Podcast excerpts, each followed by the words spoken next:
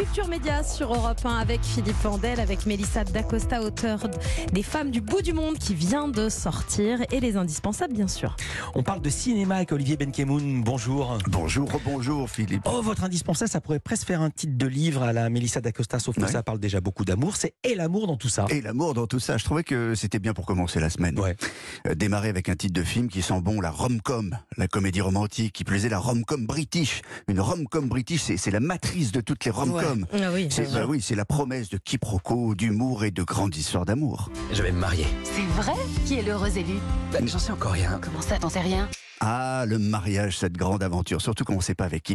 Donc l'histoire démarre en Angleterre, comme euh, la version française de l'extrait ne le dit pas. Vous avez entendu Zoé, elle est documentariste, douée avec les caméras, pas vraiment avec les hommes qu'elle rencontre sur les applis, avec un peu d'alcool aussi, mais bon, bon, visiblement, c'est assez courant.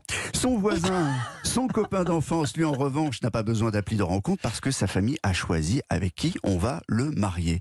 Pour ça, qui ne sait pas qui c'est. Et ça va se passer au Pakistan, son mariage, puisque sa famille est d'origine pakistanaise. Sinon, ça n'aurait aucun sens.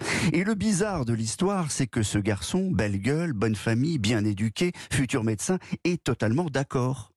En même temps, la fille qu'on lui a trouvée, c'est loin d'être un tromblon. Mais c'est pas- le, pas le Mm. propos. J'ai pris l'option mariage arrangé. Enfin non, mariage assisté, comme on dit aujourd'hui. Et l'amour dans tout ça? Ah, l'amour dans tout ça, ok. Mais en fait, c'est quoi ces mariages assistés? Comment peut-on, à notre époque, accepter ce genre de choses archaïques, encore plus dans un milieu éduqué?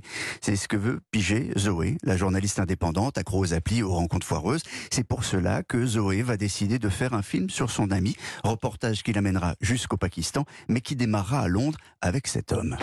Moi, c'est Mo, Mo le marieur. Ah, Mo le marieur. Il est formidable parce que c'est une sorte d'appli de rencontre vivante. Vous lui donnez toutes les données et il trouve la perle rare. Degré de religion, niveau d'éducation, région d'origine, active ou femme au foyer, couleur de peau, il a tout un nuancier.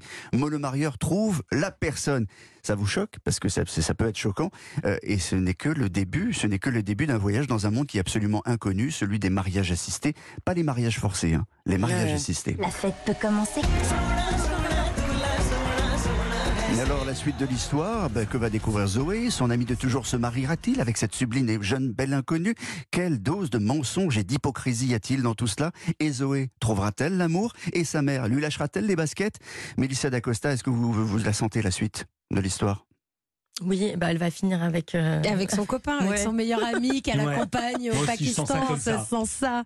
Moi, je dis rien. Mais...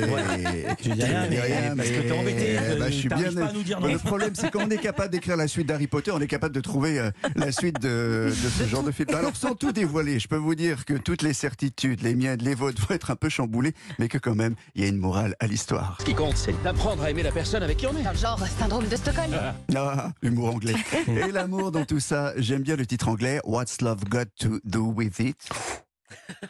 Qui veut dire, Stéphanie Stéphane Pourquoi est-ce que c'est moi qu'on regarde à chaque fois qu'on parle Qu'est-ce que l'amour a à voir à ça, avec ça Euh, Je termine. Vous savez quel est le, le taux de mariage qui se termine en divorce en France Oh, c'est un sur trois, non Un c'est pas sur ça deux. Un sur deux, ah oui, c'est Et à votre avis, le taux de divorce après un mariage arrangé Ah, Beaucoup bah, Je c'est- sais pas, mais beaucoup moins. 6%. Voilà, je vais Ah vous oui laisser réfléchir Bien à tout sûr. ça.